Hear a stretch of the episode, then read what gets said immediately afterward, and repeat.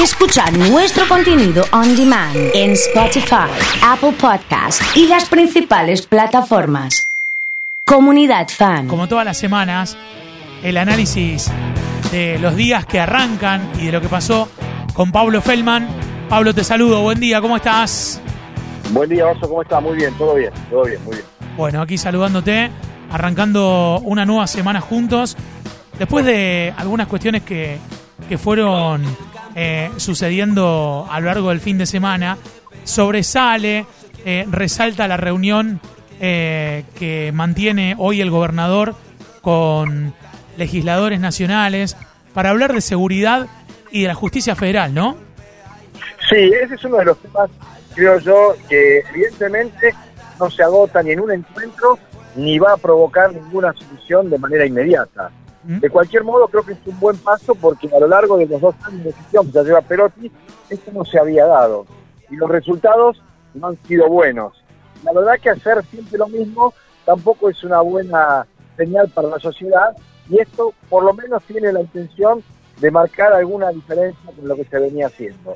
Esto por un lado. Por otro lado, y esto ya es una cuestión más, si se quiere, tangible, Sí, Estamos en vísperas de una decisión que va a tomar el gobierno de la provincia, que incluso puede llegar a anticipar los tiempos de lo que se ha establecido ya a nivel nacional, que es el pase sanitario sí. a partir del primero de enero. Yo creo que va a ser antes y que va a ir acompañado de algo que el propio gobernador me comentó, me insinuó como una idea que estaba rondando en su cabeza y que quería conversar con los intendentes municipales fundamentalmente, con Hapkin, con eh, la gente de Santa Fe, Emilio Jatón, con el de Melincuén, todos los lugares donde hay algún movimiento turístico, y es la instalación de vacunatorios en los últimos días de diciembre y seguro, con certeza, desde el comienzo de enero, por ejemplo, con un gazebo acondicionado como corresponde, con la infraestructura y la logística que requiere, por supuesto, la vacuna por el tema de la cadena de frío, en la rural, perdón, en la Florida, por ejemplo. Bien, en las piletas del Parque Alem, por ejemplo, en la zona del Parque del Mercado o el Parque Sul, en la zona de las este, cascadas de, del Saladillo. ¿Para qué? Para que esa franja etaria, que alrededor del 10% nomás que queda, por ejemplo, en Rosario, que no tiene la segunda dosis, y son muchachos y chicas de entre 18 y 40 años, cuando quieran entrar a la Florida, sus amigos tengan el cuadro completo de vacunación, a él o a ella que no lo tenga, le inviten a vacunarse ahí nomás.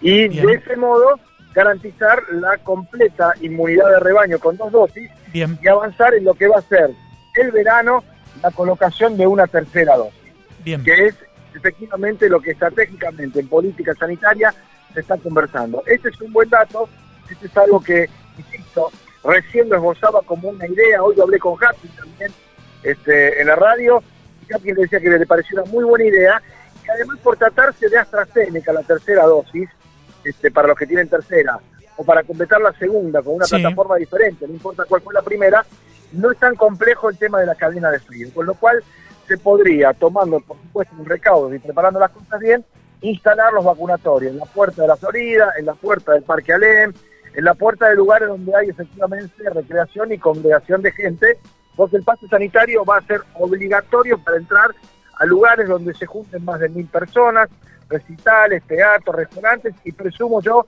que no va a pasar mucho tiempo, y eso tendrá que ver con la evolución de la cuestión epidemiológica, para que se pida también en el transporte público y en el inicio del ciclo Claro. lectivo a partir de marzo. Ya está la Omicron en Rosario, en la provincia de Santa Fe, hay un caso detectado, hay alrededor de unas 20 personas que vinieron en la misma combi que esa persona que llegó de los Estados Unidos, están siendo seguidas con detenimiento por precaución, ciertamente si se hace el mismo trabajo que se hizo con la Delta, que se transformó en predominante, pero sí generó grandes problemas, las cosas van a andar bien. Al día de hoy, y con esto cierro esta tramo por lo menos si estoy a disposición, hay 2.460 personas con eh, Omicron positivo. Ni una sola de ellas en terapia intensiva, y este es el dato alentador. La Bien. variante sudafricana es más contagiosa, pero es menos peligrosa. Bien, excelente. Eh, tenía preparado acá eh, un poco lo que fuimos charlando la semana pasada, los cambios que se iban a dar en seguridad y otros cambios en el gabinete de- del gobierno provincial con, con algunos regresos, con, con figuras también que se mantienen, digo figuras porque, porque tienen que ver un poco con, con una novela que vimos en las, en las elecciones. Eh, ¿Qué te parece este, este momento y, y las decisiones tomadas? Mira, yo creo que Perotti no genera nunca sorpresas, Que es muy difícil que se despida de alguien y que los cambios en el gabinete en algún momento son enroques y en otros son casi diría yo salida voluntaria. Por ejemplo, Roberto Zuckerman se va a la casa, pero Zuckerman hace cuatro meses me dijo a mí que ya estaba decidido ahí. Y es al mismo tiempo que lleva sin hablar con Perotti. Siguió manejando el despacho, haciendo las cosas por inercia, pero ya sabía que estaba afuera. ¿Es el En el área de ministro, ministro de gobierno, es? Ministro de gobierno, que es un cargo importante, porque además Claro. es el segundo ministro de gobierno que se va a Perotti, casi en las mismas condiciones que cuando se fue Esteban Borgonovo. Llega a ese lugar Celia Arenas, que fue secretaria de Reutemann, que fue diputada nacional, Sí, que deja el Ministerio de Género y Diversidad sí. para ir al área del gobierno. Vamos a ver qué tal le va, porque debajo de ella va a ir Miguel Altamirano, que era hasta ahora el encargado de la información pública, medios y política comunicacional del Sí. gobierno provincial, y va ahora a la actividad estrictamente política de conversación con los opositores, con los propios de su partido, y deja ese área en manos de Carlos Bermúdez. Carlos Bermúdez es el nuevo secretario de Medios, y es un hombre que fue presidente de la Cámara de Diputados, que fue secretario de Comercio, que fue compañero de gabinete de Perotti hace 30 años cuando Perotti integraba al staff de Jorge Obey, y que tiene juego propio y tiene un nivel de conocimiento y de relación pública y política tanto en Rosario como en Santa Fe, que es de lo que adolecía fundamentalmente la gestión en el área de comunicaciones. Y después no hay mucho más, ¿eh? porque lo de León no está definido.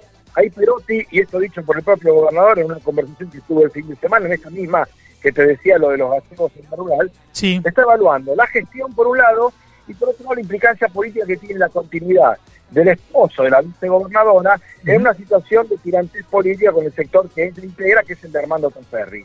Porque si en el cambio de gabinete León no se va, lo primero que se va a decir en la política es Perotti arregló contra Ferri. claro. Y me dijo que eso no solo no va a hacer, sino que lamentablemente puede llevarse lo opuesto a León, cuya gestión para Perotti tiene una valoración, no sé si positiva, pero no como para que necesariamente lo tenga que reemplazar. Creo que esa es la única duda y estos van a ser los únicos cambios. Danilo Capitani, que era el otro que se hablaba que se iba, no se va. Va a haber cambios en las segundas líneas, va a haber incorporación de gente incluso en otras áreas, como pueden ser este salud o como puede ser eh, la producción, pero los ministros ahí quedan firmes. Martorano, Costamania, Agosto, Silvina Frana son personas inamovibles con las que Perotti está satisfecho por el trabajo realizado. Excelente. Eh, Pablo, nos hablamos en la semana y te mandamos un abrazo grande. Con gusto, con gusto, un abrazo. Pablo Feldman ha estado con nosotros como todos los arranques, charlando aquí en Comunidad Fan FM. ¿eh?